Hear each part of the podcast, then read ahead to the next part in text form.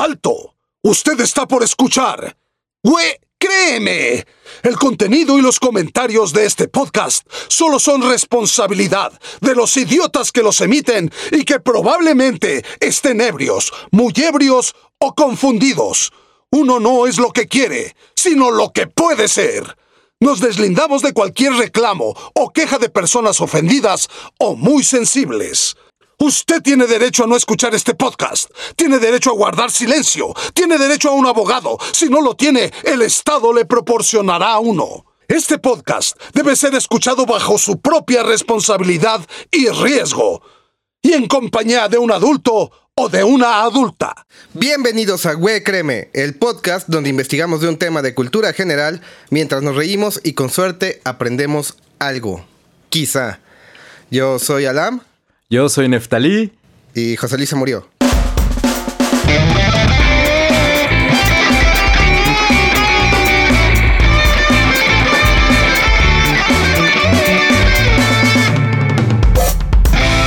Volvió a su planeta. Tuvo que regresar a su planeta por una temporada, se fue a Krypton. Y murió en el camino, desafortunadamente. Y murió en el camino, pero nos dejó unos audios de, de su bitácora de capitán para que sepamos cómo le fue en su aventura. Tal vez regrese en forma de fichas, no lo sabemos. Pero, pero, pero como José Luis dejó un vacío muy grande en nuestros corazones. Porque mide demasiado, güey. Tuvimos que, que sustituirlo con dos personas. Una sola no bastaba. No podría ser, no podía ser. Entonces, con nosotros están el día de hoy Alejandro y Carla. ¿Cómo están, muchachos? Hola, Muy bien, gracias. Bienvenidos a Güey Créeme. Gracias por estar con nosotros. Gracias por ser el suplente medio de José Luis. Eres como una pierna, más o menos. ah, ok. Yo no creo eso de que regresara a Krypton. No se parece a Superman.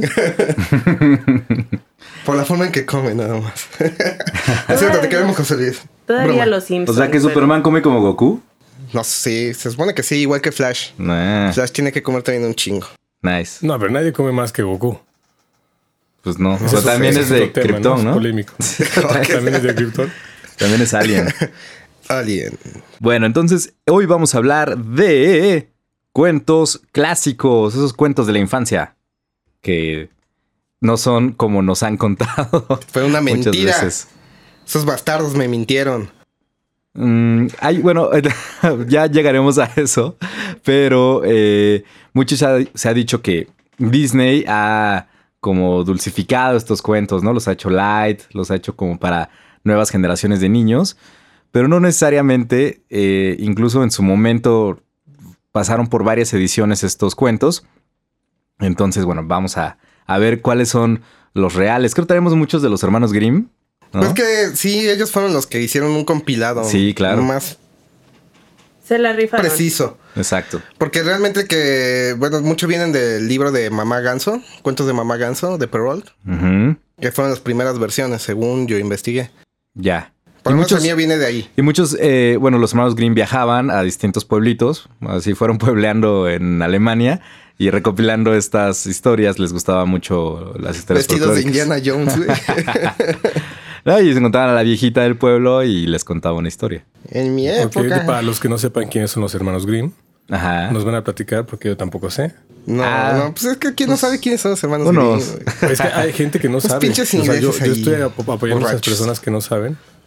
Son cuentacuentos, se escribió Nada más porque tú no sabes. Te quería chingar a los demás. Así como yo, seguramente hay como millones de, gente, de personas que no, no saben. Hasta hicieron una serie de Grimm.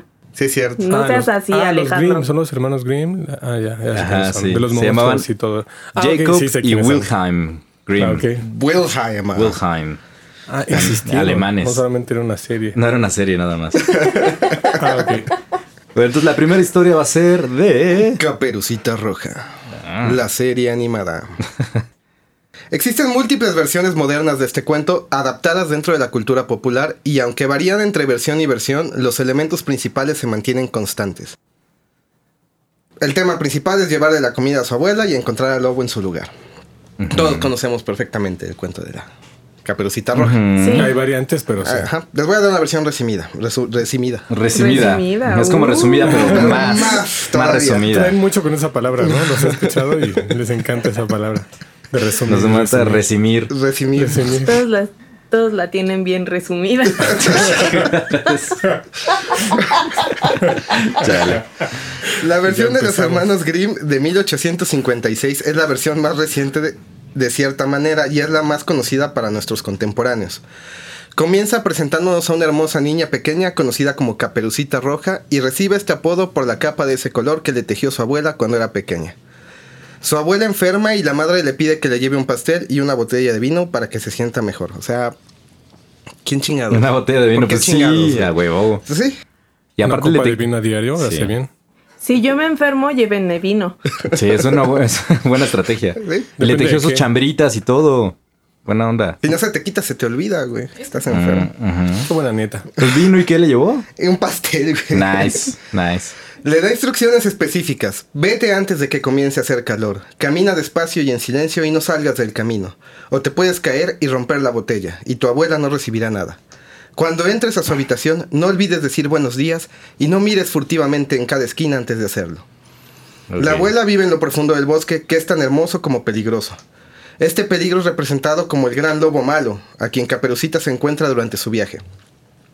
Caperucita es una pe- niña pequeña, de no más de 7 años, y no entiende completamente el peligro que representa este lobo. Le pregunta cómo está, qué está haciendo y hacia dónde va.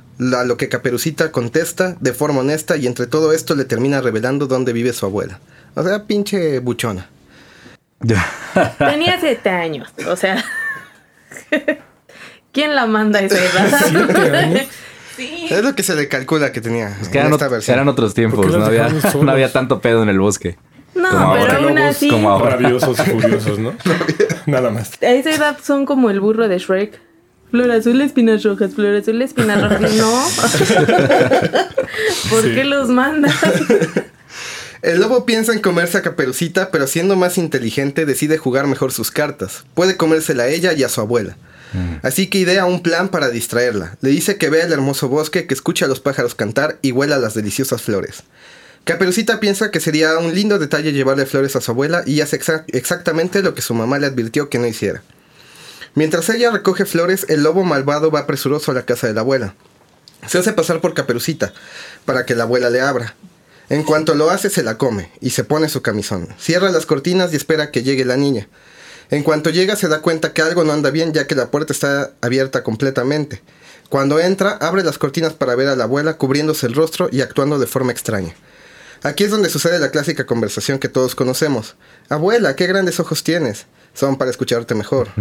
¿Y qué grandes manos tienes? Son para tocarte mejor. Y ya Ay, esa no qué manotas. Ya así de. ¡Ay! Dios mío. Qué piernotas.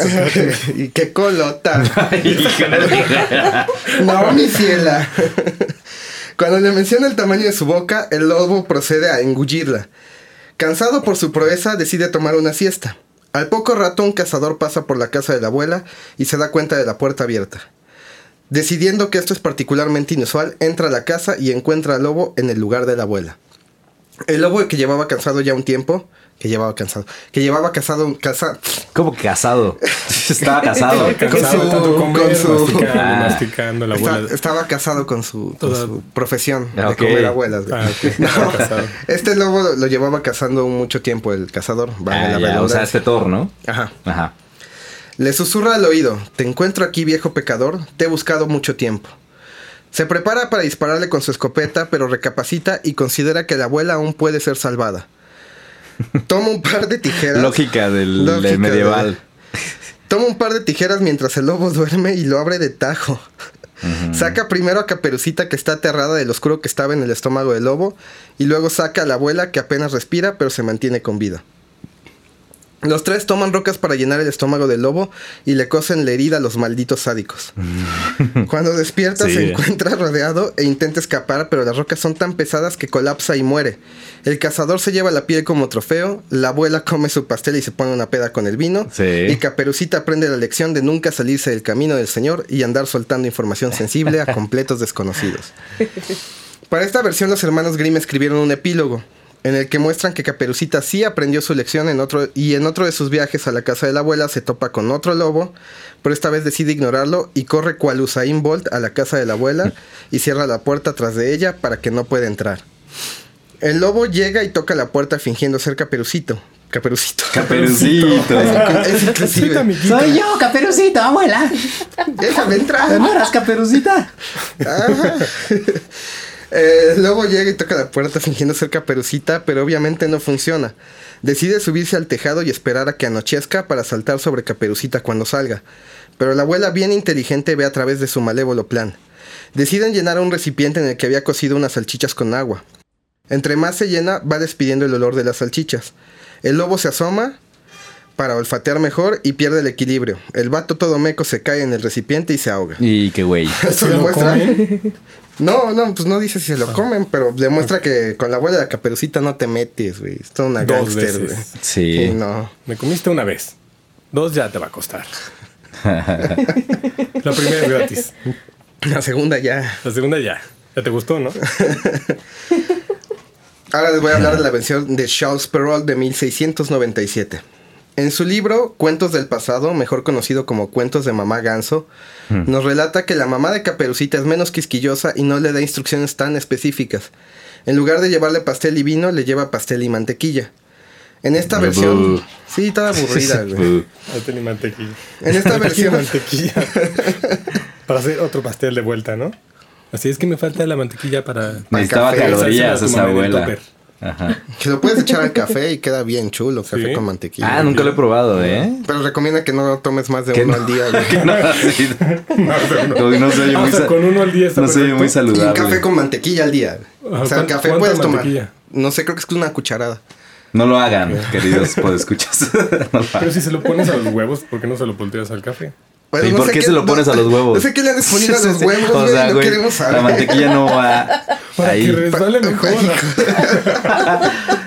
no, no se pegue nada. No, no puedo con su lógica, güey. No puedo. En esta versión se desvía de los caminos de la vida por perseguir mariposas y recoger flores. Cuando se encuentra con el lobo, este no se la come porque los leñadores que estaban cerca lo estaban observando. En esta versión, toda mensa también le dice dónde vive la abuela y el lobo le da instrucciones erróneas de cómo llegar para tener tiempo de ir a cenarse a la abuelita. Y no en el sentido literal. No se viste como la abuela, solo cierra las cortinas y se esconde bajo las cobijas. Le dice que deje la comida en un taburete, se quite la ropa y se meta a la cama con ella. Ella obedece y aquí es donde pasa el diálogo de ay, que ojotes y etcétera, etcétera. se la come lo más rápido posible y el fin. Así acaba el cuento. ¿Ese de quién es? De ese. De Perrault, de Charles Perrault. O sea, o sea, se la Ese come sí tiene ya. ma- una connotación más sexual. Para Sí. mí. Sí la tiene. O bueno, que para todos, creo. Tuvieron que cuestionarle cuál era la moraleja de la historia, Ajá. ya que parece que no la hay, a lo que respondió, y cito, que los niños, en particular las jovencitas, deben tener cuidado, ya que si no lo hacen podría servir de cena para algún lobo. Hay varios tipos de lobos, los que son encantadores, callados, educados, modestos, complacientes y dulces, y que persiguen a jovencitas en las calles. ¿En las calles? y desafortunadamente son los lobos dulces los más peligrosos de todos. Verde. Por eso soy un culero. Ay, sí. Oílo. Por eso también se dice la, la frase esta de es un cordero disfrazado de lobo o algo Ajá. así, ¿no? Una oveja disfrazada de de lobo. lobo. De una caricatura, ¿no? Es al revés, es ¿No? un lobo disfrazado de cordero. No, es un- ¿Por Ah, qué sí. un Ah, sí. de lobo? es un, coyo- Ah, un coyote disfrazado de, de De oveja. correcaminos. Pues porque a la chava les gustan los lobos, los malos, por eso. O sea, tú eres dulce y tierno. Y te disfrazas de lobo. Ajá. Porque si no, no te pelan. Ay. Ah, tiene, tiene que ser el malo, ¿no? El malo, o sea, Sí, no. soy tatuajes, yo pateo gatitos, güey. ¿No has visto ese meme, güey? No, pateo un gatito. pateo. A él le gustan malas. ¿Qué, qué, qué es de tu vida? Yo estuve en la cárcel. Ay, ¿por qué? Ah, también les gustan tiernas, por robar gatitos, güey. Ah. Guaca, guaca. y ahora, para finalizar, les voy a hablar de la abuela falsa, que comprende de los años 901 al 1000. Puede ser que Ah. la versión de Perrault haya forjado la versión moderna de este cuento, pero existe una fábula que comparte muchas características con este, y data del siglo X en Italia. Lleva por nombre La Finta Nona, la abuela falsa. Dependiendo de la versión de esta fábula que se lea, El antagonista puede ser un hombre lobo o una ogresa. Caperucita no es conocida así en esta historia, simplemente se le menciona como niñita.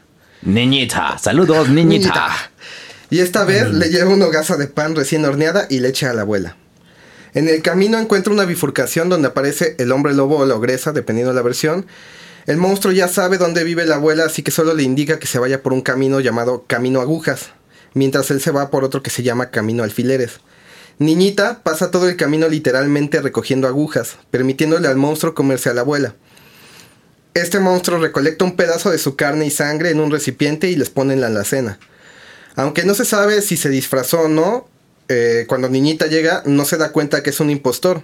Le dice que tire el pan y la leche y le hace comerse el trozo de carne y beber entre comillas la leche que está en la alacena. O sea, le hace comerse la carne y la leche y la sangre de la abuela. Evil. Se Evil. come a la abuela. En algunas versiones también se come las orejas y los dientes pensando que es más carne y frijoles y se queja de que están muy duros para masticarlos. Pues sí, los Está dientes. viejita. Tiesa ya. Desde antes de morir. Aquí de la nada aparece el gato de la abuela que no vuelve a pinche salir y la reprende por lo que se está comiendo y le dice citando, es una puta que come la carne y bebe la sangre de su abuela. A niñita le vale madre y sigue con su festín.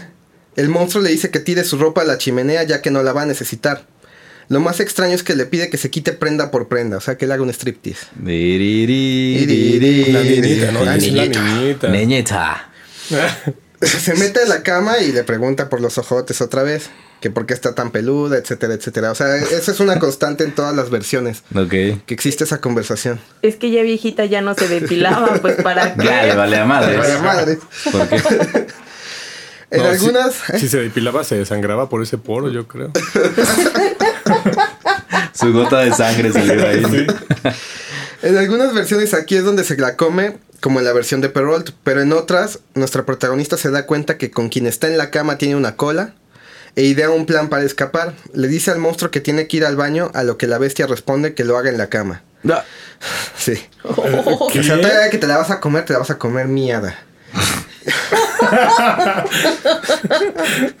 Marinada. Marinadita en su jugo. en sus jugos. ¡Qué asco!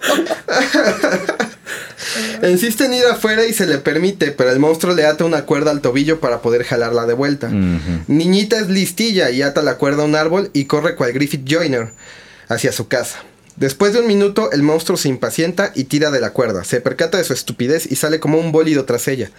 La alcanza justo a tiempo para verla entrar a su casa y aquí termina esta historia.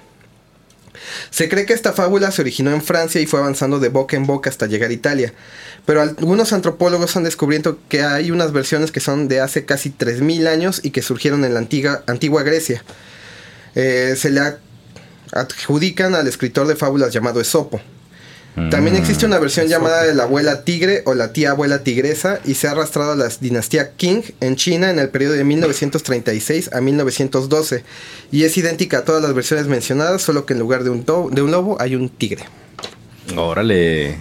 Y ¿Qué esa es la verdadera historia ¿Cómo- de Caperucita. ¿Cómo vemos que estas historias arquetípicas eh, no son tan recientes como pensábamos, no? O sea, sí, hay- siempre hay un antecedente, ¿no? Y siempre hay una Más versión atrás y más atrás, eh, güey. distinta. Está bien interesante. Enseñándole a los niños. güey. Y Los que más me gustan creo que son las que no tienen moraleja, ¿no? Que son así como nada más, pues es una historia y ya. Pues yo creo que y ya cada quien le da morale su moraleja, ¿no? Ok, digo sí, porque para las niñas es como de no vas, no salgas o no te. No, no- Te no- come el lobo. Te come el lobo y te, come puede comer de diferentes formas, ¿no? Sí. Y desde niña la están espantando con temas sexuales, ¿no? O no sé si lo entiendan ellas o no. Pues no, no creo, pero No sé. es No como una que- advertencia. Sí, o sea, Pues no creo que sea tiro. tanto del modo sexual. La invitó a la no, cama a hacer Le dijo que se en encuerara. la cama. Prenda por No, prenda. pero eso no es sexual. Sí, pero Es o sea, que- los niños no agarran la onda tal cual como tú y de, tú de adulto. Entonces, no. yo creo que es más como el ten cuidado, hay cosas Exacto, malas, Sí, ten cuidado. y aunque los adultos sí entienden todo el contexto. También eh, leí por ahí que como en la Edad Media la vida era más corta, se enfrentaban a ese tipo de problemas de, crimen y de sexualidad mucho más rápido. Mm. Entonces también esa era la intención, que aprendieran un poquito más rápido a entender ese pedo. Que estuvieran más preparados por si les llegaba a tocar. Para la crueldad del mundo. Ajá. Está bueno eso. ¿Cuál es el, la siguiente historia en nuestro haber? Alex, ¿qué nos puedes contar? ¿Qué historia tienes? Pues mi historia, más que un cuento, es una película infantil que todo el mundo conocemos que es Dumbo. Ay, qué bonito. El orejón. El No, no traje, no traje así escrito algo así tal cual, ¿no? Así de, de cuál es la historia de Dumbo, porque todo el mundo la vimos. Y quien no la, no la vio, se las vamos a platicar aquí entre Se todos, ¿no? Está padre. Yo la vi apenas, hace como un año, ¿Dumbo? neta. ¿Es no la había visto. Sí. La, la vi, la, aproveché que la estaban ¿Fue un pasando en la tele. Ah, ok. Eh, no, la viejita. Y sí, muy, mm, o sea, en la parte de la, de la mamá, cuando le canta, ahí sí me rompió el corazón. De, oh. Era mi película favorita en una época de niño, güey. Que Sí, me VHS, güey. también. O sea, ¿Lo yo creo que- quemaste? Sí, o sea, de que ya la cinta de tantas veces Ah, que ya, se ya, no sí. No, ya no te quiero ver. Yo creo que al güey más, más así metalero, hardcore, así yo creo que le hace llorar, ¿no? Así pensando Sí, en su güey. mamá, se, está muy Es cañón. que está cañón. Eso y la muerte de. Mufasa, güey, no mames. Sí, claro, por supuesto. para los que no, no la conocen, porque puede haber despistados como yo que no la conocían. ¿Es en serio? O sea, lo tuviste que ver para este Sí, la podcast. vi hace, hace dos días. A ver, ¿de qué Pues se- bueno, pues es un, es un elefantito que nace en el circo. Y su pa- particular, particular, ¿Eso? eso, Eso. Particularidad. Eso que dijo Alan. Era que tenía las orejas muy grandes. Entonces, pues llamó la atención mucho y pues le, lo exhibían junto con su mamá. Pero por lo mismo lo empezaba a molestar a un niño en la, en la película. Mm. Y la mamá se puso agresiva por defenderlo. Y pues la golpearon, la encarcelaron en el circo, en un vagón. Pues con, era la cárcel el circo, ¿no? Para los elefantes que se portaban mal. Ay, sí. Y entonces esa es, la, la parte que dice Neftalí, ¿no? Que es, que es la que sentiste más feo, ¿no? Se pone a cantar, saca puede sacar nada más la trompa del, de la ventanita de los barrotes y cargar a su bebé y, y mecerla, ¿no? Mecerlo. Ah, yo también Es- es ese truco, güey. ¿Sí? Saca la trompa de los barrotes Güey. y meces a tu bebé.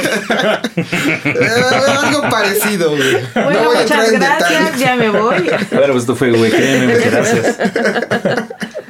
Así Y, termina el programa, gracias.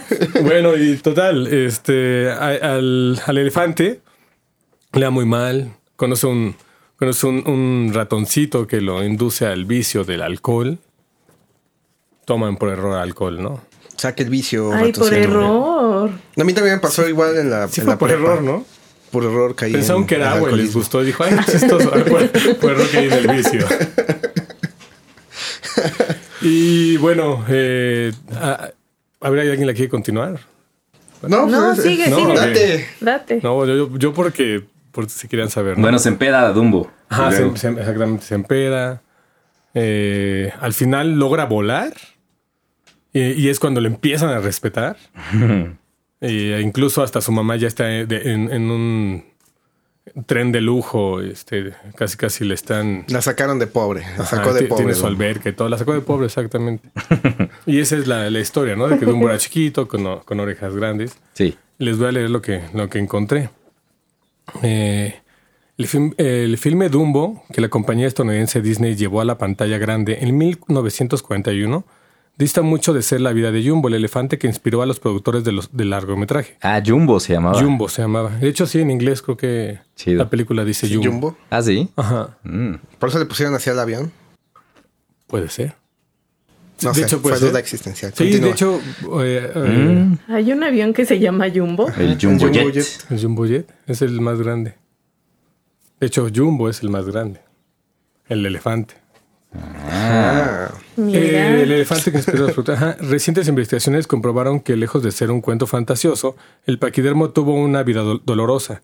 El, re- el relato se ajusta más a la versión de Tim Burton, estrenada a nivel mundial el 29 de marzo del 2019. No sé si vieron esa. No, yo no, la vi. ¿La No. vieron ustedes? no, me perturbó Dumbo. Bueno, si la vio alguien de los que nos está escuchando, Ajá. pues igual nos puede compartir después. A ver qué le pareció esa versión. Qué pues esa versión, ¿no? Eh, hubo una época en la cual los circos y los zoológicos rastreaban especies exóticas para atraer visitantes. Los cazadores mataban a los elefantes y les arrancaban los colmillos para obtener marfil. Eso ya lo sabemos todo, ¿no? Sí. Entonces la cría eh, la encontraban asustada junto a su madre, lo encontraron asustada junto a su madre, era eh, atrapada inmediatamente. De esa manera se cree que fue aprisionado el animal de esta trágica historia, según confirma Daily Mail, un, un, este, Ajá, el periódico, ¿no? periódico, ¿no? Ajá. Eh, Jumbo, el elefante más grande del mundo, fue capturado en Absinia, lo que ahora es Etiopía. Después lo llevaron a París con tan solo dos años y medio de edad en 1862. El pequeño fue vendido en pésimas condiciones a Abraham Berlet, director del Zoológico de Londres en 1865. Eh, Un hombre que trabajó en el establecimiento lo bautizó como Jumbo. El cuidador, quien cayó en cuenta de su mal estado, lo mantuvo durante seis meses en cuidados intensivos. Hasta No. Fede se emputó. Sí, es terrible. Sí, está cañón. Dijo, ¿cómo es posible? Maldita sea. Nunca habían visto una, una criatura tan desamparada, ¿no? Eh, este señor, este Matthew Scott se llamaba. El elefante estaba lleno de parásitos que se le habían introducido en la piel y que Wow. casi le habían comido hasta los ojos. Oh, Escribió Scott, este es un está londinense, súper descuidado. En su autografía Jumbo Skipper, publicada en 1885. O sea, sí existió este, este personaje, Este ¿no? Pero o sea, era un elefante, y no era un elefantito. Era elefantote, ¿no? Más Ah, grande. ya era el más grande. el más Por eso era grande la todos. atracción. Ajá. Exactamente, pues era la atracción. No manches. Eh, Jumbo recuperó su salud y fue presentado ante el público. El elefante era la gran atracción londinense de niños y adultos, quienes querían retratarse montados en el lomo del elefante y, y pagaban para dar un paseo en él. La fama del animal era tan imponente que hasta los hijos de la reina Victoria eran sus admiradores. Cuenta el naturalista David Attenborough a la cadena británica BBC. Vi, bueno, aquí aparece una imagen que ustedes no pueden ver porque no la imprimí. Por temas ecológicos. Pero la vamos a Y poner en ustedes los show tampoco notes. porque Sí. pues es un podcast este sin video por el momento, pero Las está regañando, ¿se dan cuenta? no, Sí, no, no, sí, yo, sí. yo no sé si después sea con video. Eh, no, cuéntanos tu historia. Les Carlos. ponemos la imagen, les ponemos la imagen. Bueno, ya Jumbo. terminó Alejandro, gracias. Bueno, este es un es eh, yo creo que es un camión como de dos pisos de altura, como eso, como el turibús. Ajá. Se ve así de, de grande jumbo y los niños y las personas son no sé súper chiquititos, ¿no? Y le cabían como unos le cabían como unos ocho nueve ¿Niños? Per- per- niños a- arriba, ¿no? Ocho nueve Órale. niños arriba. Entonces era un negociazo, además. Sí, claro. Me recuerda a Stampy, güey. Ah, Stampy. Pues no, sí, pero so- Stampy era este, ingobernable, ¿no? Le, Ingobernable. le valía madres todo. ¿Quién es Stampy? Era el Eh, elefante Simpson. de Bart. ¿Dónde está Ah, mi elefante? Oh, la canción del elefante. Yo quiero mi elefante. Oye, niño, el elefante era una broma. Es un premio de broma.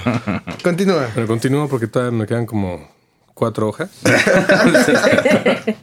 en 1880 Jumbo empecé a- empezó a reaccionar de forma violenta contra sí mismo. En las noches los ataques de ira hicieron que rompiera las vallas de un lugar donde dormía. La única persona que lo tranquilizaba era Scott, su cuidador, quien le administraba altas dosis de whisky para calmarlo. Ah, como amigo. o sea, era el ratón. Ajá, su amigo el Scott era el ratón. Era el ratón. Un humano que lo embriagaba para calmarlo.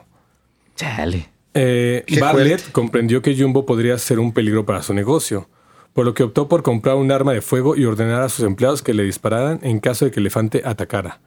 Pero después de considerar la situación, decidió venderlo en un circo estadounidense. Eh, esto sucedió en 1882, según señala el portal web Perú 21. Un, un portal muy reconocido en Perú. No sé si ustedes... Ah, no, sí, tenemos escuchas en Perú. Saludos. Sí, saludos, Saludos. Jumbo se negó a entrar eh, al corral de madera para ser transportado en el barco y hasta rompió las cadenas. Solo entró cuando los dueños del circo aceptaron que su cuidador Scott viajara con él. Entonces, sol- solamente Con su compita con- se con su calmaba. compita. Órale. Borrachito. Qué loco. Escribió la prensa británica todo esto. Eh, del otro lado del Atlántico, otras miles de personas esperaban su llegada. Para Barnum, el negocio perfecto se había iniciado. El 9 de abril de 1882, Jumbo llegó a Estados Unidos junto con Matthew Scott. Eh, se encargó de mostrar su nueva adquisición con una gira que recaudó un total de eh, 500 mil dólares De ese tiempo. de ese tiempo. Del siglo XIX. Sí, que De, ahorita. de 1800. Sí, debe ser como. Chingo de lana. Ajá. ¿Cómo cuánto es ahorita eso? Sepa la madre. Millones de dólares. Un ¿En dólar. dólares? Sí, de. Sí, sí, será mucho.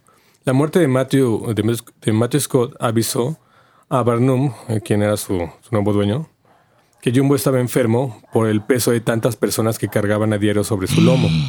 El dueño de la- del circo hizo caso omiso y decidió continuar la gira con el destino a Ontario, Canadá, en, en Santo Tomás.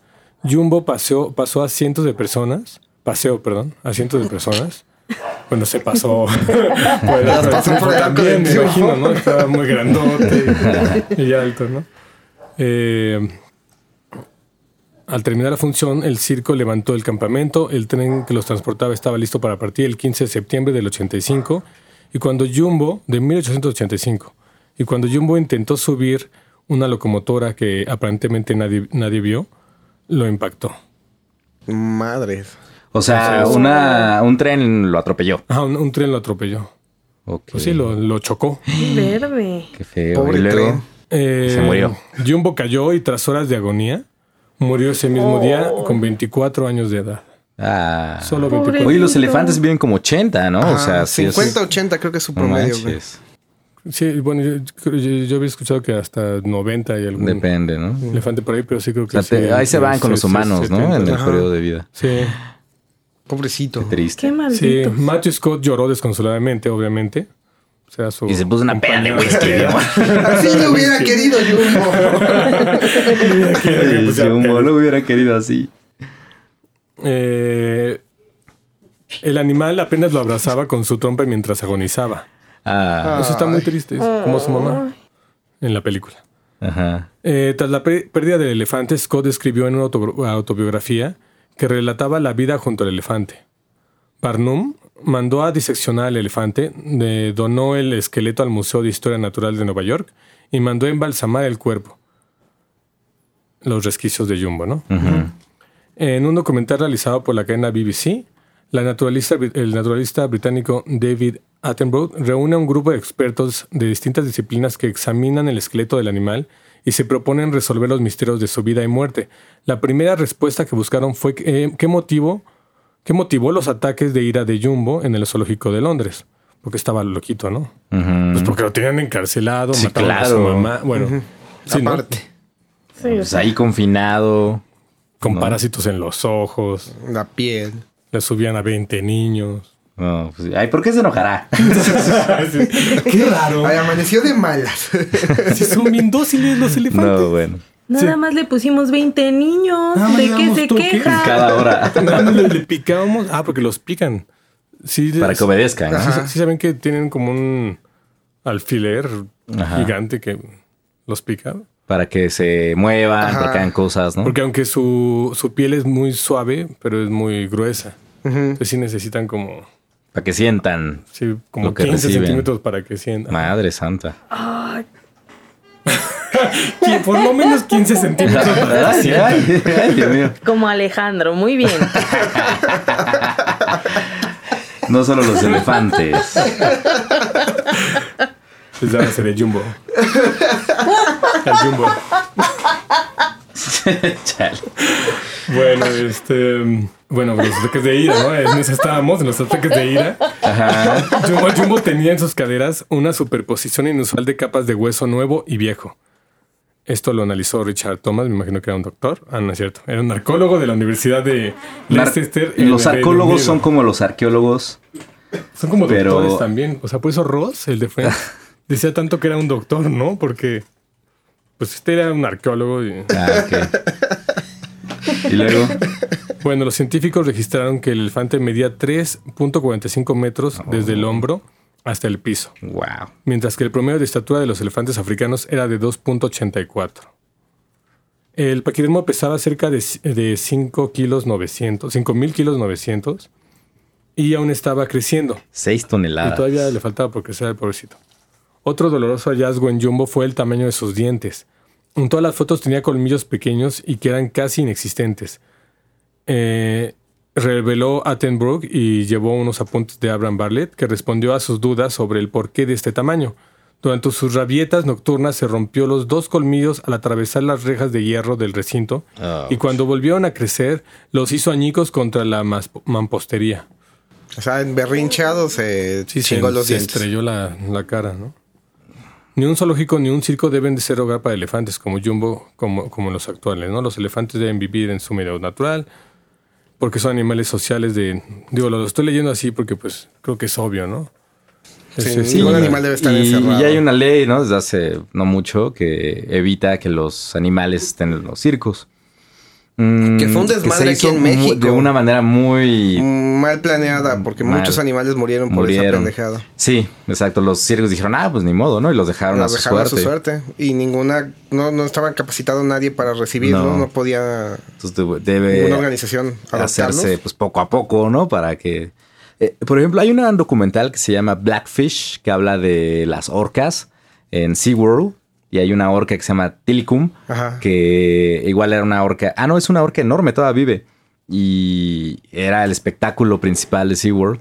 Y gracias al documental y como exhiben todos los abusos que, que viven y todo esto, eh, ya se ha prohibido eh, capturar a nuevas ballenas, a nuevos delfines. Entonces, pues es algo que hace que nuestra civilización avance o nuestra, no sé. Como humanidad como- pues, avancemos. sí, ¿no? Porque es una aberración eso. Pues yo estaba leyendo hace poco en algún lugar que están pensando en regresar los animales al circo. ¿Es, Ah, es sí. cierto? ¿Alguien lo No, es, no he sabido nada de eso, pero sería un retroceso muy sí, grande. exacto. O sea, o sea, Pero bueno, para- Hemos Bueno, muy bonita tu historia, Alex. Primer premio. Muy bonito, primer premio.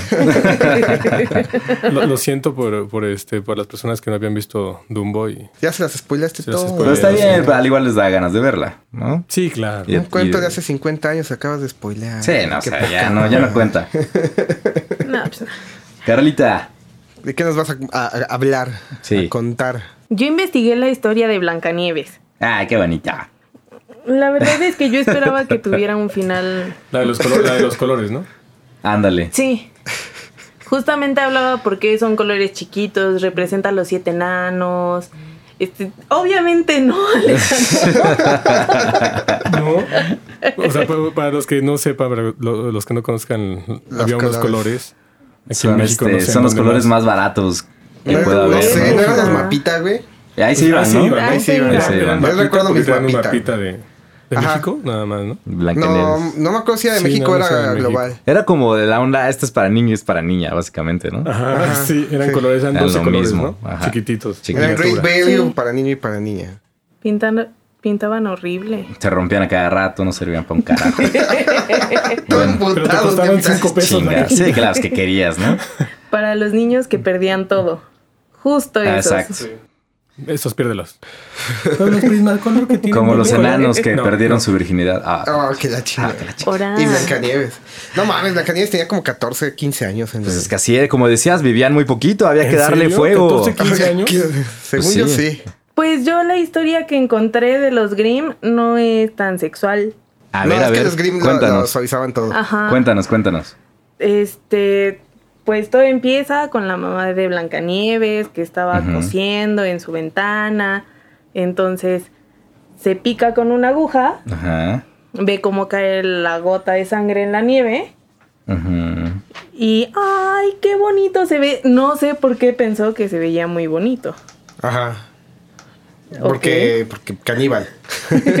Ajá. Pero Dijo, le ah, qué gustó bonito cómo se se, ve. veía el, el rojo. De rojo te ves bien, diría Pan. Ay, no. No habíamos hecho ninguna referencia, ya faltaba. Bueno, este... Y sí, adiós. Adiós. Bueno, pues muchas gracias. ¿Por qué Gracias, adiós. Este, entonces le gustó cómo se veía el rojo sobre, sobre el blanco. Y como su ventana era oscura, dijo, ay, yo quiero tener una hija con piel blanca, este, que sus labios sean rojos como la sangre y su cabello negro como mi ventana. Lo cual a mí me suena un poco ilógico, pero está bien. Ajá. En esa época no podían pensar mucho. Sí, pues sí. O tenían un chingo sí. de O tiempo tenían para mucho. pensar. Sí, al revés. También, también. Entonces ya, después de cierto tiempo, se embarazó, nace su hija, tal cual como ella la quería. Blanca como la nieve, labios, rojo, labios y mejillas rojas como la sangre. Eh, no ah, sé, es un cuento, Alejandro. Los nazis lo con mucho. diablo. La Eh, eugenesia. eugenesia. Eugenesia. Pero, pero es ilegal. Entonces, y el cabello negro como la noche, ¿no? Entonces, Ujú. este, nace Blancanieves, se muere su mamá Porque yo lo. y su papá se casa como al año. Ajá. Pues sí. Pues sí, sea, next. Sí, pues rápido, ¿no? Thank you, next. pues sí, si vivían bien poquito, No, Sí. digo, tenía había que aprovechar el tiempo. Exacto, que darle vuelo a la hilacha, O sea, ni su modo. papá, su papá que tenía 27, ¿no? O sea, tenía 17. Ya está más joven. No, Yo creo que sido. tenía como unos 17, Ajá, están 18. unos morros Ajá. mensos, ¿no? Entonces, este, con la vieja con la que se casa, es preciosa. La Y- lagartona esa. Pues básicamente sí era una lagartona. No, no tanto. Ajá. Pero era muy bonita y siempre se preocupaba por ser la más hermosa del, de todo el reino. Entonces, este tenía su espejo, su espejo mágico, igual que en Disney. Este Se dice Disney.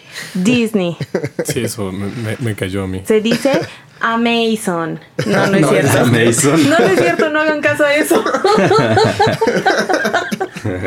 Entonces, este tenía su espejo, como en las películas, y siempre este, preguntaba al espejo quién era la más hermosa del reino. Mientras Blancanieves iba creciendo, pues O sea, el espejo. bruja. Ajá. Entonces, eh, Blancanieves todavía era chiquita, entonces el espejo siempre la dejaba a ella como la más hermosa, a la reina. Ajá. Conforme fue creciendo Blancanieves, llegó a los siete años y fue así de, no, pues ya no eres la más hermosa, ya es ¿Siete Blancanieves. Ajá. Te ganó la hijastra. La Sí. hijastra. Y era así de, tú sí eres hermosa como una estrella, pero Blancanieves es hermosa como mil estrellas, entonces... Es que no preguntó bien. Hubiera preguntado quién es la mujer más hermosa. Pues, Sí, sí, se la. ¿no? Pues, sí. Por pues, Sí, porque tiene pendeja, 7 güey. años. como Así de entre los 17 y los Ajá, 25, exacto. ¿Quién es la más hermosa? más hermosa? Es que no, no hizo la pregunta correcta, claro. Claro, Es entonces eh, empezó a odiar mucho a Blancanieves hasta que con el paso del tiempo llegó al punto en el que a uno de sus empleados lo mandó con Blancanieves al bosque para que la matara. Le pidió que como prueba le llevara los pulmones y el hígado. Oh, un caldito. de Blancanieves. porque Ah, los, claro. iba, los iba a No reconocer. se iba a reconocer yo, pero Obviamente. Obvio, obvio, así. Ah, claro. Obvio. Ah, sí, su pulmón, sí, Sí. lo vi un chingo de veces. Por eso debes de- pedir su cabeza. Obvio. Es que sí, o sea, es algo muy O sea, Sus labios o algo así, ¿no? O sea, ¿cómo, güey? A ver, tráeme no- su vaso. Ahí sí son, sí son. ah, sí son sus labios. Yo los recuerdo. Ay, no. ¿No era sexual? Chihuahuas, ah, ¿Sus pulmones y qué? Sus pulmones y el hígado. Y el hígado, ok. Entonces, el este vato que la iba a matar, en lugar de matarla, se pone a llorar y le dice, ¿sabes qué? Vete. Y ya llegó la de ya los la niña así de. ¿qué? Ajá. Entonces le ofrecieron fierro viejo, colchones, refrigeradores. o sea, se hizo, se hizo, hizo este, chatarrera, y puso su negocio. Nice. Nice. Y ahora se le conoce como Mason. Fierro viejo por Amazon. Ella se puso a llorar. Entonces se puso a llorar, no la quiso matar, la liberó en el bosque, pensando que los animales la iban a matar. O sea, Que la maten de- los animales. O sea, que la mate alguien más. Pues con 7 años, Sí, Ajá. no duras en el bosque. Sí. ¿quién la lobo pinta? se la come, ¿no? Según Fácil. yo ya no tenía siete años, pero sí tenía como 8. once. Siete y medio. Ok, era una niña todavía. como niña. 10, 11, según mis cálculos. Entonces, este Blancanieves sale corriendo, el cazador encuentra un jabalí bebé, lo mata y es de quien le lleva Ah, el hígado y los pulmones a la reina. Chingues el jabalí. Cuando se los lleva a la reina, la reina está muy contenta y pide que le cocinen los pulmones y el hígado, Bien, creyendo dije, que era de. Blancanieves. Entonces ya se los traga. Lo- Y es muy feliz. ¿Y qué hace con los pulmones y con el hígado? También se los traga. Bien sádica, ¿no? Sí, con eso los aderezó. Ah, ok. Sí. Yo creo que era para, yo creo que si era bruja era para algún tipo de ritual. Para- Pero, pero ahí no era bruja, no era nada más la madrastra. Pues Pero la si le hablaba madrastra. un espejo, no, no sería. es que Ah, Oh, estaba loca. Esquizofrenia, le. Esquizofrenia, sí. Es que sí está como. Yo creo que sí ya era bruja. Si Ah. tienes un espejo que te habla, eres bruja. O O estás estás loca. esquizofrénico. Ah. Entonces, ya. O fue mucho LSD. Blancanieves corrió hasta que llegó a la cabaña de los siete enanos. Entra, ve que está todo acomodado, todo Ay, limpio. Ay. Siete Na, na, na, na, camas, siete platos, siete vasos, siete de todo, ¿no? Strike ya tenían copyright. la comida servida para que cuando regresaran de trabajar, pues pudieran comer. ¿Y no se les Les enfriaba? gustaba frío. Pues No había sí. Igual lo calentaba el tontín en chinga ahí. A ver, Ajá, tontín, güey. calienta la comida. Ah, Es algo cabrón. Pues ya, yo creo que como cualquier joven que vive solo es Ah, así sí, de, cierto, Cualquier foráneo en CDMX. Ay, Frijoles de la lata, güey, chingas. De atún de la lata. Ajá, ya, vale más. Las tortillinas tía Rosa que están Ya. suavecitas, así frías y todo. Sí. Eh, no me importa nada. La- las Entonces, tortillinas. Ojalá, ojalá nos patrocine agua, créeme, las tortillinas tía Rosa. Esta historia está patrocinada por Tortillinas Tía Rosa. Ay, Martita, ¿qué opinas de las tortillinas, tía Rosa? Ay, son deliciosas. Mira, te- me hice una quesadilla de chorizo con queso. Y se la llevé a mi abuelita. Ya sabíamos que te bosque. gustaba el chorizo con El queso, chorizo. pero Ay, delicioso. no interesa, Neftali, gracias. 15 centímetros como Alex. Chorizo. Nada más. Ahora ¿Con eso entiendo por qué nos Mínimo. invitaron. Con eso, Mínimo. con eso sientes, si no, no. Con eso siguiente, si no, no. Pero en fin. En llega- fin. Llega Oye, ¿y a, y a qué habrá olido la casa de los siete enanos? Pues Debe haber sido que- un olor Yo particular, creo ¿no? que a ovo, güey. Pues limpio, ¿no? Si estaba limpio. Debe haber sido, o sea, siete cabrones ahí viviendo. Acrotolamo y eso, no, cañón. Pero dice que eran muy limpios. Ah, eran muy limpios, ok. que, que las sábanas eran muy, muy blancas, que Ah. todo estaba súper ordenado, o sea, eran enanitos limpios. Bien Sí, por porque, ellos. porque Tontín era el que limpiaba, ¿no? El que hacía todo. No sé. Pues eso en la película, pero no sabemos si sí o si no. Al igual sí. Bien por ellos. Entonces Ujú. llegó Blancanieves y tomó vino de todas las copas para emparejarlas. Bueno, pendejando vaina, ¿eh? Tomé mucho a esta. Entonces, Ay, ay, me pasé otra vez. Entonces comió de todos los platos para que no se dieran cuenta. Probó todas las camas hasta que dijo, ay, esta sí está chida y ya se durmió. Llegan los enanos de trabajar y es así de, oye, ¿qué pedo? ¿Quién se tragó morra. mi comida? ¿Cu- ¿Cuál risitos de oro? Ajá. ¿Quién se comió mi comida? ¿Quién se tomó mi vino? ¿Quién se sentó en mi cama? Hasta que llegan a la última cama y es así de, ay, aquí está. Pero como se veía tan bonita, se la quedaron como si fuera un cachorrito. Como en el chiste de Polo Polo. Una mujer, una mujer, una mujer, una mujer. Estado fea, ¿No lo han oído? la Si hubiera sido fea, yo creo que sí la la sacaban. Pero no, Sí, vieja fea. fue así de, la dejamos dormir. El, el nano del que era la cama donde estaba Blancanieves pasó de cama en cama toda la noche, durmiendo una hora en una. claro, una- durmiendo. Sí. Entonces ya así de, ay, mira. No, hombre, pues se la saben. Golosa. Ya ¿a quién después se van ocurre a meterse, rolar. meterse a una casa, comer y dormirse? O sea, y no, y no es Pues sexual te aparte vas, de la ¿no? historia. Pues dice que no, pero a mí me suena. No, tú dices que no. Es que no se ve tan así. Soy Hasta que la recuerda. Hasta que hablo con ustedes. Hasta que me acordé de que enferma. decía. Sí, hasta que lo dices en voz alta ya dices, ah, cabrón. Sí, ya es así Probó de- todas las camas. Probó a todos los enanos. O sea, ¿verdad? ¿quién se duerme una hora y cambia de cama a la otra hora? Y deja de eso, cuando te dicen el enanito se fue de cama en cama, una hora en cada una, dices, Mm. ay, ¿y dónde va a dormir Blancanieves? Me la van a despertar. Mm. Entonces Ok. ya, en la mañana es así de, bueno, pues si quieres te puedes quedar, solo tienes que limpiar, este, arreglar las camas, cocinar, pero la comida caliente tiene que estar cuando lleguemos, ¿no? Porque es lo que ellos no tenían. Comida caliente. Llegaban, o sea, llegaban y estaba fría. Entonces, este, y le dijeron, ¿no? Pues debes tener mucho cuidado porque la reina se puede enterar que estás aquí y te va a querer matar, Y levantón con fierro pariente. ¿no? Entonces, y Blancanieves viene estúpida, ay no, ¿cómo creen? El mundo es bello. Entonces, No, le, este, perdón, no le contaron la historia de, de De, Lobo. de caperucita roja. no, no se la No contaron. lo sabía. No, sí, le faltaba barrio, ¿eh? la verdad es que sí.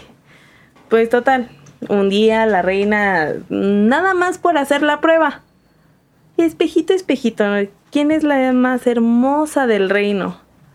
Tú eres muy hermosa, pero Blancanieves que vive con los siete enanos. Ah, porque dijo, ¿dónde vive, no? Puchón también, pinche Y ahí va el pinche espejo. Así de el junto a Mario la Filio. piedra más grande hay una choza. Ay. La choza está pintada de verde por el musgo, ahí vive. Mando su ubicación. Ah, no, ¿verdad? Sí, Ya, ya te estoy pidiendo el Uber. Desde aquí está el mapa. Sí.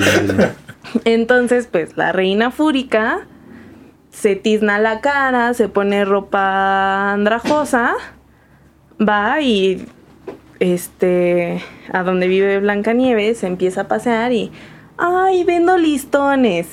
¿De qué color? Rojo, gracias. Entonces se los ofrece a Blancanieves, Blancanieves compra uno y este le dice, ay, yo te lo pongo en el cuello, se te va a ver muy bonito. Entonces agarra a la reina, se lo aprieta de más, Blancanieves se está quedando sin aire, se desmaya y la reina se va esperando que se muera. Ajá. Eh, moraleja para todos, eh, las personas tardan mucho en morir asfixiadas cuando las ahorcas. O sea, lo primero que pasa es que se desmayan. Si van a matar a alguien, asegúrense que esté bien muerto, no solo desmayado. Ya, Esa es una, continúa. una enseñanza que nos enseñaron todas las películas de Steven Seagal y de Ajá, esos, que- ¿no? Si de- tienes que asegurarte que esté muerto. huevo. Pero es que Bueno, ¿por qué se fin. fue? ¿Por qué se fue y así ya había mandado a alguien a matarla? ¿Tú por Y qué no crees? pasó. Y luego medio la mató. Te- por tenía que seguir la historia. Por estúpida, si quieres hacer algo, hazlo bien y hazlo tú, Sí, Alan ya nos explicó que Ajá. cómo matar. ¿verdad? No lo hagan. No, lo hagan. no es bonito. Entonces ya llega al castillo, le habla a su espejo, le pregunta quién es la más hermosa de todo el reino y sigue siendo Blancanieves porque la desmayaste, no la mataste. pendeja. Llegan los enanos, la salvan y Blancanieves, por favor, no le abras a ningún extraño, no salgas, cuídate. Te va a querer matar otra vez. Ay, este se. Al siguiente La día. visualizo exactamente así. Dice, ah, está. No, no abrir. Esa era humilde. Entonces, al siguiente día, pues la reina ya tenía algo preparado. Se disfraza otra vez. Va a vender cepillos para el cabello. Entonces, va caminando. Llega y así de niña, te vendo esto. Ay, no, me dijeron que no le abriera. Ay, pero mira, qué hermoso cepillo. Ay, se lo quiero. Va Blancanieves, le abre la puerta. La reina había envenenado el cepillo. Se lo. Sí. Pero ¿cómo envenenas un cepillo? Pues les polvorean. Pero- le ¿cómo funciona Le eso? pones a hacks y ya. ¿Tendría que Yo ser no- dérmico o, o Yo no sé, no soy aerobio? bruja. O sea, es magia, güey. ah, neta, perdón, Es olvidé magia. esa parte. Tenía un alfiler. el De 15 cepillo, centímetros. Es que tal cual, Que si entraba. tal cual, le clavó el cepillo Todo en la cabeza. Ah, ok. O sea, ¿cómo? Pinche cepillazo en la Sí. Cepillazo, güey, así. le, le le empezó a cepillar cep- el cabello y se lo clavó en la cabeza. Entonces, Ya le mete el veneno. Le Blancanieves mete- cae desmayada otra vez la Le estúpida. inyecta el veneno. Ajá. Eso pasó un chingo el 14 de febrero. Harto. un chingo de inyecciones de veneno. Sí, luego. La cara de Carla. Y ¿eh? todos así. Ella así de, bueno, pues mm, muchas gracias. Y así termina la historia. Los dejo a los tres. es que si ustedes estuvieran viendo, se están abrazando. No, sí, bueno, pero es que no tienen, no por qué saberlo, digo. Es que hace frío. Estiran sus patitas también y se acarician, ¿no? Es- Son señales de producción, ¿sí? Total, ya se va la reina otra vez a su castillo. Llegan los siete enanos y es así de, ay, ¿qué pedo? otra vez Otra- otra vez, morra. ay. Abrió la Abrió puerta. Ay. Le quitan el cepillo, Blancanieves reacciona, no sé, es inmortal. Es y este, entonces reacciona, va, van preguntándole cosas, pues descubren que fue la reina otra vez. Entonces ahora sí le prohibieron totalmente que abriera la puerta. Ahora sí. Ahora sí.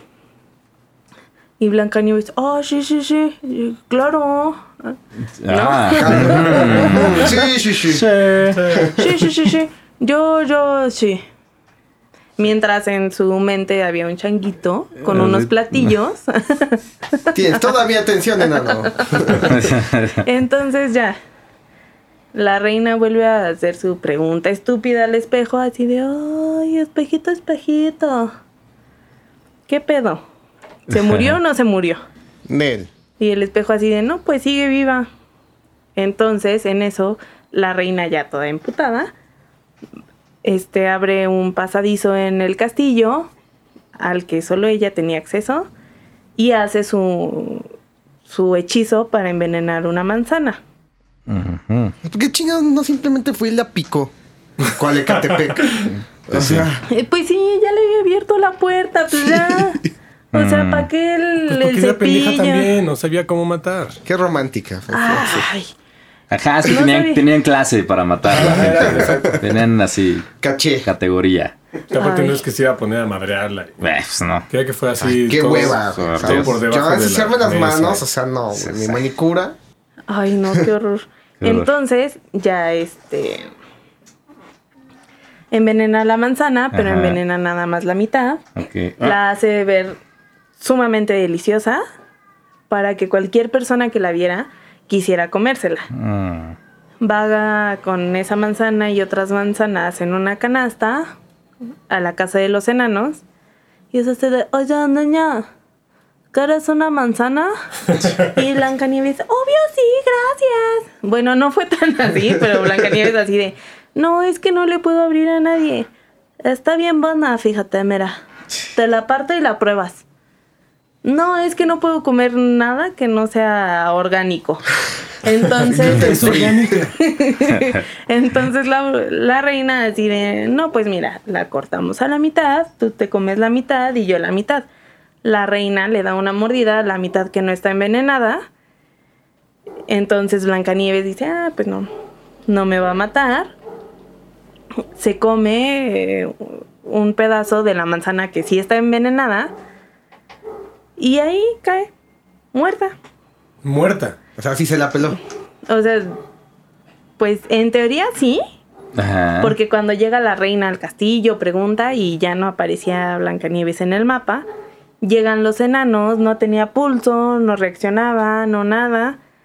Pero con el paso de los días no iba pestando, ni se iba pudriendo, ni nada. Seguía blanca, sonrojada y este y no se veía que, que estuviera Decayendo su cuerpo. decayendo su cuerpo. Ajá. Es un estado, ¿cómo se dice? Es catatonía. Catatón, no, es lo que parecía Poe, que siempre lo decimos y se nos olvida Ajá, investigar. Sí. bueno, que, que parece estar muerto, pero no estás muerto. Ajá. Entonces, No, narcolepsia no. No. no. No, narcolepsia es cuando te quedas que la cuando nada. tienes sueño. Sí es catatonia, ¿no? Creo que sí. Creo que puede ser. Ajá. Entonces ya los enanos pues no la quisieron enterrar porque se veía muy bonita todavía. Le hicieron su ataúd de vidrio. Vamos a dejarla aquí de adorno. Sí, En la cama de tontín. le hicieron su ataúd de vidrio para poder admirarla todos los días y uno siempre se quedaba haciendo guardia. Mm. Entonces un día pasó el, un príncipe. Así se le dice. Ajá. Pues no se podrido. Todavía sirve. Todavía se puede comer. Todo aguanta. Aguanta. Todavía está calientita, no sean así. No, de hecho la mantenían caliente. Con bolsas de agua, güey. Uno por uno a la vez. Entonces ya este. Yo no puedo. Llega el príncipe encantador. Llega el príncipe encantador, la ve, se enamora. Dice, todavía No, o sea, sirve. Dice, ¿Cómo "Todavía llega? Pero sirve". ¿cómo, cómo llegó así? Se metió a la casa igual, ¿no? Pues estaba paseando, ¿no? La tenían afuera de la casa. Ah, aparte. Sí, ¿qué tal si empezaba a apestar? No, no. No se iban a arriesgar, güey. Tampoco se iban a arriesgar. Entonces pasa el príncipe, la ve, se enamora y les dice, deja que me la lleve a mi castillo. No, es que es nuestra.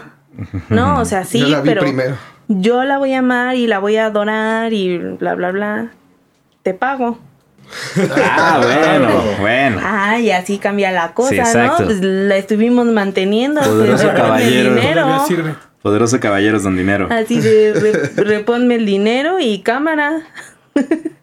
Entonces ya el príncipe eh, manda a traer a sus, a sus súbditos, la, se la llevan, la van cargando, uno se tropieza, este, se sacude todo el ataúd de Blancanieves y sale el pedazo de la manzana envenenada. O sea, se le atoró a la pendeja. Ajá, se le había atorado. Entonces descubren. Entonces, Blancanieves empieza a reaccionar. El príncipe es el más feliz. Porque pues ya no. no- ya va a cooperar, ¿no? Ajá. Entonces, se la lleva. ¿Quién eres tú? Sí, Blancanieves. Ajá, y aunque no coopere. Oye, ¿dónde, O oye, ¿dónde estoy? cuello. ¿Quién eres tú? Ah, pues yo te voy a cuidar. Ah, bueno, Hice un trato con los enanitos y Blancanieves, como siempre, ah, bueno. Entonces se la lleva a su castilla, este, se casa con ella, invitan a la reina, la reina súper indignada, porque cuando le preguntó al, es- al espejo tiempo después, le dijo que la nueva reina la era más- mucho más hermosa que ella, entonces pues estaba súper enojada, no quería ir a la boda, estaba indignada y fue así de, no, no voy a ir. no, no quiero ir. Hasta que pensó mejor las cosas y dijo, ah, no, si voy y la puedo matar. Claro. pues claro. mejor si voy, jalo. La cuarta Entonces, vez igual y si se muere, ¿no? La tercera era la vencida, ya se la peló. Entonces va a la boda, obviamente ya sabían que iba a ir. En- prepararon unas zapatillas de hierro, las pusieron al fuego, el príncipe y Ah, claro, Sí, porque Blancanieves. ya sabían la historia, sí. claro. Sí, O sea, entonces, o sea, no era tan pendeja. no, pues ya le contó todo el chisme. No, sí, yo pues la dejé pasar tres, Tres veces ¿Pero por qué? Por estúpida. Pues sí, estás viendo. Nos tenemos que vengar. Bueno. Entonces, ya Blancanieves fue así de, está bien, calentamos las zapatillas de hierro. Cuando llegó la reina, se las pusieron, la obligaron a bailar toda la noche hasta que se murió. Fin. Ok. Ese es el cuento original. Sí, el contado por los Grimm. Pero, o sea, la, la pusieron a bailar en forma de castigo. Sí. Mm, ya, con las Sí, patas o sea, se calientes. estaba quemando los pies en lo que bailaba y no podía dejar de bailar hasta que se murió. Pues sí suena Si no- evil, ¿no? Si no Hasta que- bailas, sí. te matamos. Pues, Baila, baila, bailas. Ah. Yo supongo que también tenían un hechicero o algo porque te estás quemando y ya no caminas. ¿Cómo vas a bailar? Pero, Sí, ya sin... No, está cañón. Sí pero está la heavy. magia... Está hardcore. Está Pues que a lo hardcore. mejor eh, el. Pues Moctezuma sí se murió, ¿no? Con los pies quemados. Con las patas Mm, quemadas. somos sí, así. sí, Entonces, sí. me, y me imagino que en los pies debe haber ciertos nervios. Digo, me imagino porque no soy doctor ni sé mucho de ese tema. Pero llega un, un grado de dolor que ya el cuerpo no soporta. El cerebro no soporta y Ya no siente, ¿no? se, apa- Se se apaga. ¿no? Se apaga. No, no. Incluso hasta se apaga de tanto dolor te mueres. Ya, sí, te, te se supone desmayas que, primero. que sí. se queman, ¿no? Los nervios. Por eso Ajá. dejas de Sí. sentir las quemaduras. Por eso, ajá, la tercer gente que está quemada no siente, ¿no? Ajá. Sí, Sí, no, una quemadura ya muy no fuerte hay- ya no. ya no Pero entonces tenía terminaciones zapatillas calientes, era de a poquito, ¿no? Era como a fuego lento. Ah, Como eso sí una, o una sea, rana en una olla. güey. La sufrió, la sufrió. Qué bueno, por culera. Sí. Sí, eh, está bailando muy bien. Vuelvan a calentar esos, esos zapatos. Ay, como que se me están enfriando esas chingaderas. eh, Sí, otra vez al fuego. siéntate, vamos a ponernos en el horno otra vez. Mientras le doy un masajito en las patas. Ah. Órale. Pues sí, es muy, es muy este mm, cercano al cuento que conocemos, ¿no? Sí. Ah, no excepto por. tanto. Porque en el de Disney, ¿cómo se muere la bruja? ¿No le cae una piedra? ¿No cae sé. un pozo? No, es que no, ah, el- no, con creo la que en el lluvia. de Cenicienta se que derrite, se- se derrite con la lluvia entre las montañas. Porque le están persiguiendo, creo que perros y, Ah, y el la en su caballo y todo así. Y ella va corriendo. O se derrite o se cae, creo que. No, se cae. Sí, se claro. cae. Se Se cae a un derrite, precipicio. un precipicio. Se A un cae- barranco. Ajá, no sé si es un pozo o un precipicio, pero Pues sí se está más manchado el de las Porque zapatillas, todavía- ¿no? Porque es de poquito. En la película sale la reina así de ¡ay, güey! Y se va cayendo. Mm, Pues yo creo que sí está más heavy el de los, el de los zapatos quemados, los pies quemados. Quemaos. Pues sí, porque aparte ya era súper planeado, o sea, la invitaron Sí, ya era para, Fue alevosía y ventaja. para la venganza de Pero está bien, o sea, ¿era la, la bruja o era Blancanieves, no? Ni modo. Sí, también. Pelas. Pelas o cuello. Pero también Blancanieves bien taruga. Sí, sí tuvo la culpa. O sea, no le abras. Ay, pásale. soy bonita. Odienme. ¿Y era rubia o no era rubia? No, que no, le tocas que era pelo negro. Ah, sí, es cierto. Como la ventana de su jefa, güey. Entonces no- no tenía que ver con su no, cabello, no, su no, cabello. Mm. labios de sangre. Sí, labios de sangre. Nice. Bueno, ver, pues yo les voy a contar. Ah, bloody, bloody lips. Ah.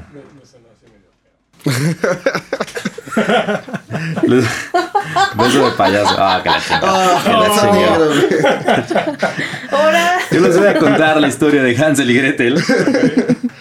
Eh, entonces, como decíamos, como pasa con muchos cuentos de los hermanos Grimm, las historias eh, eran recopiladas, eran historias orales, cuentos tradicionales, que se contaban de generación en generación y que por esta razón tenían muchos cambios, ¿no? O sea, no hay una sola versión, hay muchas. Y en el caso de Hansel y Gretel, eh, Jacob y Wilhelm Grimm eh, lo oyeron este cuento de la amiga y futura esposa de Wilhelm, eh, que se llamaba Dorchen Wild o Will, no sé. Y lo publicaron en 1812 en su libro Cuentos de la infancia y del hogar. Así se llamaba, donde venía Blancanieves, venía Caperucita Roja, Roja. y este de Hansel y Gretel. Eh, también venía Rapunzel, La Bella Durmiente, o sea, los clásicos, ¿no? Estamos en la Alemania de la Edad Media. Hansel y Gretel son los hijos de, una- de un pobre leñador y viven también con su madrastra. Una hambruna viene y la situación es tan desesperada que la madrastra le dice a su esposo que tienen que llevar a los niños al bosque y dejarlos a su suerte para que ellos no murieran de hambre, ¿no? Eran básicamente o, o nos morimos todos o se mueren los niños nada más, ¿no? Pues los niños. Pues sí. Bueno, el Pues padre sí, se ni niega. eran suyos. sí, la la bien, bien chingona, ¿no? Me vale.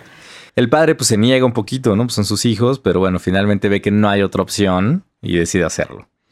Eh, lo que no sabían los papás era que Hansel y Gretel, como buenos niños eh, traviesos, pues no se habían dormido y escucharon todo lo que habían planeado. Ah, qué culero. Escuchar a tus papás, bueno. Sí, así de... Como Sí, cuando vamos a- cacharlos que son los Reyes ¿no? Magos, güey. Santa Claus. No, esto está más gacho, creo, güey.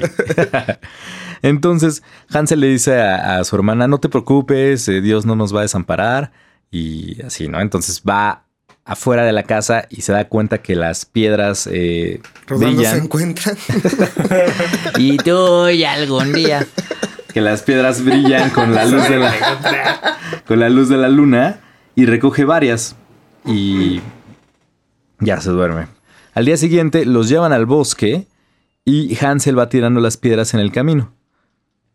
El padre les enciende una fogata para que no tengan frío y dice que va a ir por más madera, pero no regresa. Qué mala onda. Entonces, cuando se dan cuenta de que su papá no volvió, que imagínate, es lo más terrible, a todos nos ha pasado eso, ¿no? Alguna vez pensar que estamos perdidos Ay, o lo que que, sea. tu papá, que tu papá te abandone es Ajá. normal, ¿no? Sí, o sea, todo, todo- todo nos ha pasado. Sí, Que te dejen en la fila del plaza, ¿no? súper, güey. Ah, exacto, en un lugar así. Las tortillas así de que regrese. si regresa, se ganó el lugar en la casa. se ganó. el- O sea, si no regresa, no, No es de la no es, familia, no es es un mi hijo. Si regresa, que regrese, pero con comida. Si no, no Sí, entra. Entonces, cuando se dan cuenta que su papá no vuelve, eh, pues Gretel se pone a llorar y su hermano la consuela diciéndole que todo va a estar bien. Y esperan a que sea de noche, que salga la luna y comienzan a seguir el rastro de las piedras brillantes de regreso a casa. El padre se pone muy feliz al ver a sus hijos, pues estaba muy atormentado de haberlos dejado en el bosque a su suerte. Y la, y la madrastra se de, ¡ay, estos cabrones Chingado. regresaron! Chihuahuas. Entonces, bueno, poco tiempo después la madrastra insiste en que hay que abandonar a los hijos en el bosque porque no hay comida, ¿no? No hay de otra. Hansel y Gretel los oyen de nuevo, pero Hansel no puede salir esta vez porque la puerta tiene seguro. Entonces toma el pedazo de pan que le dan sus padres y lo guarda en su bolsillo.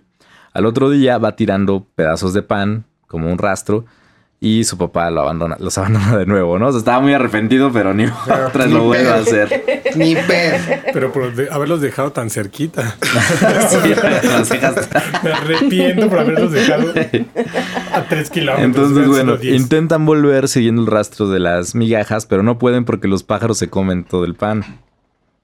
Entonces vagan durante mucho tiempo hasta que encuentran una cabaña en el bosque hecha con pan, pastel y azúcar. Hay versiones en las que dicen que hay un pájaro que los guía hacia la casa, otras que la encuentran ellos solos, etc. ven ¿Qué, ven qué la... pájaro será ese? Pues no sé, el Creo que pájaro es que... el, el extinto, El pájaro que tenía las cosas de dulce a ver. el El pájaro que te guía. de- Este, comen de la no casa. sé qué le interesa más a Alejandro, el pájaro. Oye, ¿y el pájaro qué onda, no? Cuéntame. Bueno, no te preocupes, va a haber un pajarote más al rato en la historia. Después. Más de 15 centímetros. Sí, no, enorme. Comen de la casa y una bruja los invita a entrar ofreciéndoles más comida, ¿no? Así, guiño, guiño. Al- eh, entran a la casa, les da de comer y encierra a Hansel en una jaulita y a Gretel la pone de criada, básicamente. Me acordé de Martin, güey, en el capítulo de los sí, planchando ese pinche La, jaula. la, la, la, la. Mientras que a Hansel que A Hansel lo encierra y a Gretel la Ah, pone así perdón, a cocinar, a, barrer, a hacer lo- las labores, ¿no? Entonces, eh, el plan de la bruja es comérselos, le gusta la carne de niño, entonces eh, los... Pedófila. Sí, ¿no? Una cosa terrible. Entonces los alimenta eh, para engordarlos, pero Hansel la engaña porque la, la bruja está medio ciega. Entonces le dice, a ver, dame un dedito para ver qué tan gordo estás. Y entonces Hansel saca un huesito de quién sabe de qué chingos de pollo, quién sabe qué consiguió. Y le da el huesito para que lo toque la bruja. Y dice, el no, huesito del niño todo pasado. estás ¿no? muy... Ajá, exacto. Del niño que estaba en la jaula antes. Este, dice, no, todo estás muy flaco, ¿no? Entonces lo sigue engordando así durante un mes y se da cuenta de que, pues, ¿por qué el niño no engorda, no? Si le da de tragar todos los días. Entonces ya está desesperada y le dice a Gretel, dice, ya estoy gordo, flaco, me lo voy a comer, ¿no? Entonces, a ver, calienta el horno y trae agua para hornear a tu hermano. Entonces, Gretel, pues llorando así, dice que eh, eh, no sabe cómo prender el horno, ¿no? Eso le dice a la bruja. Dice, ay, niña pendeja, ¿no? este, se hace mensa y dice, no, pues no sé, no sé eh, cómo se prende. Entonces, mira, seas así. Entonces eh, se mete la bruja en el horno y Gretel aprovecha y le cierra la puerta y la deja encerrada en el horno prendido y eh, ajá, para que se queme. Entonces libera a Hansel y se llevan aparte su tesoro de la bruja. Se llevan sus joyas, sus Ah, piedras tenía preciosas, tenía lana. Billuye. Pilluye. Empieza el, ¿cómo se dice? El hurto, Saqueo, güey. el saqueo. Que empieza el saqueo. Sí, porque tenían que llegar con algo a su casa, si no, no. Nos iban volvían a dejar el mandar a la pinche bosque. Sí. no los dejaban pasar. Es que ya nos corrieron dos veces nuestros papás. Pero si les llevamos las joyas de la bruja. Pues ya, paro, ¿no? Entonces, eh, hay una parte en el cuento que tienen que cruzar un lago, pero no tienen forma de, de hacerlo. Y es aquí donde entra un pato, un pato que los ayuda. Que Ahí está. cantaba alegremente cuacua. Ya voy a dejar las referencias musicales. Perdón. Perdón, Entonces- podcast se escuche. Entonces llegan con la ayuda de un pato, cruzan el lago, llegan a su casa finalmente y se dan cuenta que su madrastra ha muerto. Eh, Viven felizmente con su padre, con la fortuna de la bruja y fin. Ah, que súper bien, ¿no? ¿y la moraleja? Ese es el cuento. eh, Asalta ancianas. Ay, pues Gretel ya había limpiado todas las joyas, ya sabía dónde estaban. Sí, Pues sí, o sea, ya. exacto, ya. Tenía que aprovechar. Pero una moraleja, ¿cuál sería? Ujú, O sea, pues ninguna, ¿no? Es como de... Para la No. madrastra, no seas maldita. te, seas ojete. te vas no- a No seas morir. niño. los niños no, pobre. no confíes en, en quien te ofrezca dulces. ahí No seas te pobre. No Que seas entres a su pobre. casa a base de dulces. No, bueno, miren. Eh, probablemente el cuento se inspiró en una gran hambruna que sí sucedió que azotó a Europa de 1315 a 1317. eh, debido al mal clima, ocasionó que se perdieran las cosechas.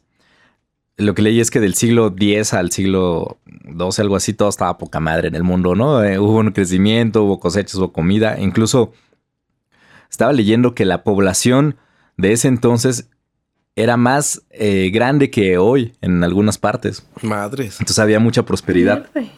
Eh, entonces llegó este mal clima, entonces hubo un desmadre, se perdieron cosechas y se normalizó hasta 1320, o sea, fueron como cinco años de, de hambruna, que es un desmadre. O sea, un, un año que una cosecha salga mal, ya, Ya, valió. se la pelaron, ¿no? ajá. Sí. También murieron numerosas cabezas de ganado. Eh, en 1328, un poquito después, hubo una peste bovina. Además, la escasez de alimentos hizo que millones de personas se enfermaran y murieran, además de aumentar la criminalidad, los conflictos sociales e incluso se recurrió al canibalismo e el infanticidio. O sea, eso fue Wow, algo que entonces- realmente Entonces realmente sucedió. no era un caso. Era como normal. Era algo que pasaba en esa época en específico porque estaba de la Pero chingada. no tenían dinero los papás para. No había, no había comer. comida, no había comida, los- no había nada. Los lanzaban para. O sea, los- la chingada. a la chingada. Para, que ya no, para que ya no les generara un gasto. Sí, exacto. ¿Qué, qué decisión tan terrible esa, ¿no? Y Sí, o se los comían los animales. Que a Desesperada. lo mejor su esperanza era que se murieran en el intento. ¿Qué- ¿Por qué los usaban de carnada para traer animales y comerse los animales? También los animales se morían, güey. Visión. Y yo así de... es una buena idea. De hecho, bueno, no, no, no lo investigué, no tiene nada que ver, pero eso también no pasaba hace no mucho tiempo en Chiapas, por ejemplo, en Ujú. Guerrero, así había niños que se morían porque, no porque no hubiera que comer, pero porque no tenían un desenfriolito para darles si les daba temperatura, por ejemplo. ¿no? Ajá. Sí, no O sea, había porque no había nada, sustento. ¿no? Ajá. Y se morían, así. Y, y hay muchos niños que ni siquiera existen porque no tuvieron tiempo de registrarlos, nunca nacieron, nunca murieron. ¿Neta? Tal cual, ¿no? Eso es algo bueno, eso es aparte, ¿no? Para ve- ver que no estamos tan lejos todavía de eso, ¿no? Bueno, am, na, na, na, na. entonces eh, esta terrible crisis y sus consecuencias se mezclaron con la peste negra que arrolló Europa unos años después, en 1348. Entonces, Ya, y ese se siglo solucionó el pedo. estuvo de la chingada, ¿no? Fue un Harry set del No, planeta. Sí, güey. exacto. Ya les toca. La hambruna provocaba eh, mortalidad masiva por an- inanición. Entonces, la hambruna provocaba mortalidad masiva y encontré una, una estadística que también nos, nos hace entender en qué situación estaban. Hay un registro de la familia real británica que recogen que la esperanza media de vida era de 35 años en 1276.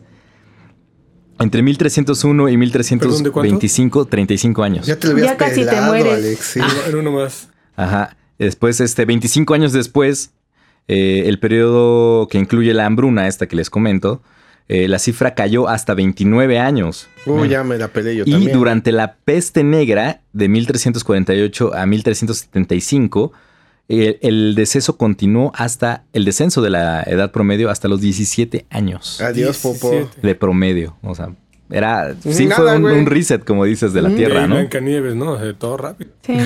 La gente le daba neumonía, bronquitis, tuberculosis. eh, y entonces. Yo me sé una canción de tuberculosis. A ver, a ver, tuberculosis. cántale. Porque hay una. A ver, ¿No se la sabe? no, La de Somos los tuberculosos. somos los tuberculosos. Me suena. A ver, a ver. Y venimos a escupir grandes, verdes y jugosos. y Órale. volvemos a escupir. Está chida.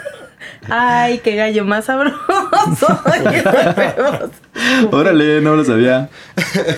Les falta cultura, muchachos. Sí, ¿eh? esas canciones las cantan los niños ahora. Este programa es de cultura general, entonces muchas gracias. Es un gran aporte. De nada.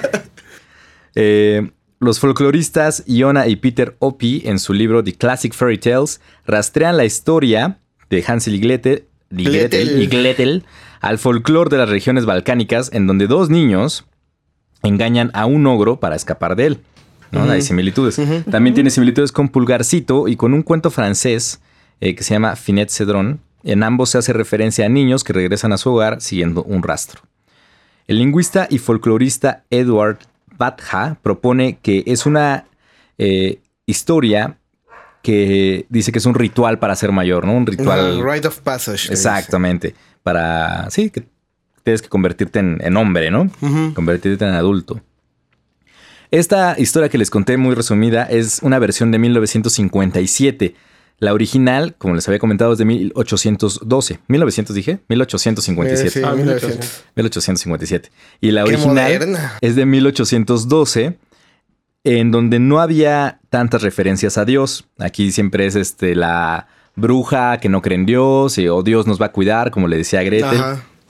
Entonces en la original no había tanto, después los Grimm mismos fueron editando su historia y fueron poniéndoles cosas, ¿no? Al gusto de la gente. Eh, también las editaban porque eran muy sangrientas o muy sexualizadas, como en el, caso de Blancanieves. Eh, en la historia original, la madrastra no era tal, era realmente la madre biológica de los niños, lo que le da otro nivel Más de perversidad, todavía, ¿no? Sí, otro nivel más heavy. En ese tiempo, las madrastras eran muy comunes porque eh, Se 40%, morían dando a 40% de las mujeres morían eh, dando a luz. Entonces no era, no pusieron una madrastra porque, Porque eh, culero. ajá, fuera madrastra la mala, ¿no? Sino porque era muy común que hubiera madrastras en ese tiempo. Mm, en el cuento original también hay otra diferencia, es que el padre no sentía pena por los niños. ¿no? Decía, Hay que se "Bueno, mueran". Sí, hay que llevarlos, ¿sabes qué? Pues sí, no veo por qué no, no veo otra opción. Eh, y la madrastra era culpada por todo, ¿no? Como, como siempre, quedaba mal parada. Otro cambio del cuento original con, con el que les conté es que hay una parte donde la bruja le dice a Gretel que prepare la- el agua para hervir a su hermano y Gretel en el libro dice que lloró lágrimas de sangre y dijo que hubiera sido mejor que los hubieran devorado los animales salvajes en el bosque. ¿Ves? Los puedes usar de carnada, güey. Chinga. Entonces, eh, una parte muy gore, ¿no? O sea, imagínate una niña llorando así de, ay, nos hubieran comido los animales. Llorando sangre. Tenía conjuntivitis o qué chingados, No, güey. pues una imagen muy evil. Pues así ha de haber estado la casa. Polvosa, güey. Eh, y que la madrastra esté muerta al final del cuento eh, ha despertado la teoría de que la madrastra y la bruja son la misma persona. Se los quería comer, güey. Ah, mira. Esa no, nadie- Ay, no se la veían lo, venir. lo- lo hizo a propósito para comérselos. Sí. Es una teoría. no es algo comprobado ni nada, pero es una teoría de los fans. Hay un libro que se llama La verdad sobre Hansel y Gretel. Y es un libro paródico en el que un sujeto, hace no mucho, en 1950 y feria, Ajá. eh, hizo una investigación, guiño, guiño, en donde encuentra referencias reales, guiño, Guiño, guiño, guiño.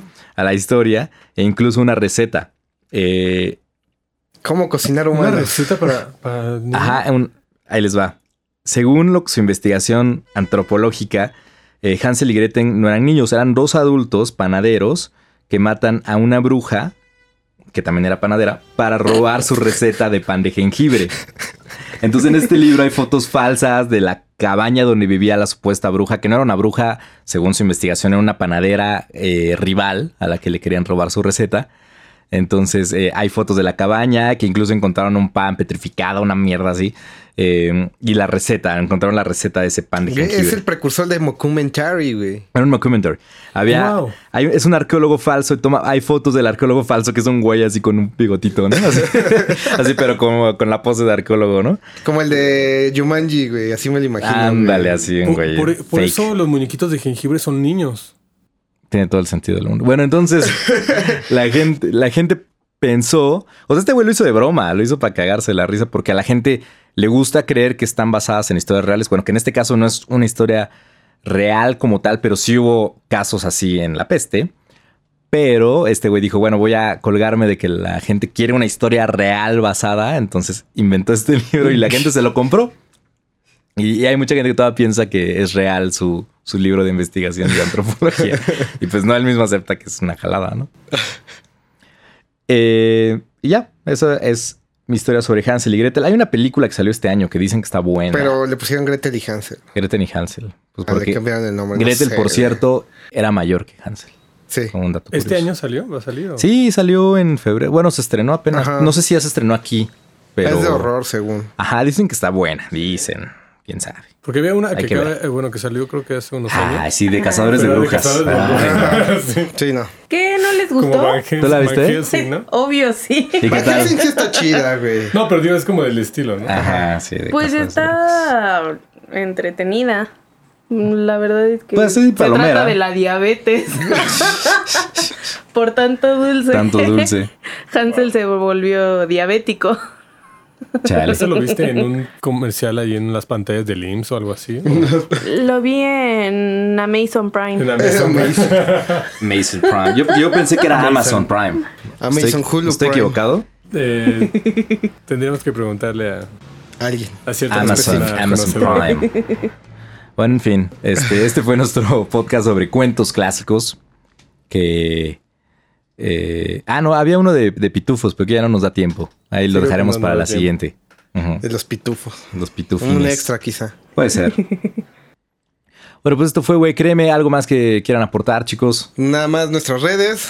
Nos pueden encontrar como Güey Créeme Podcast en Instagram, Facebook. Y creo que ya. YouTube, Evox. Ah, YouTube, Evox. iVox. O sea, iVox. Güey. Evox. Si vas a Pues decir Amazon, no pues es tienes que decir castellano. iVox, güey. castellano. Evox. Evox.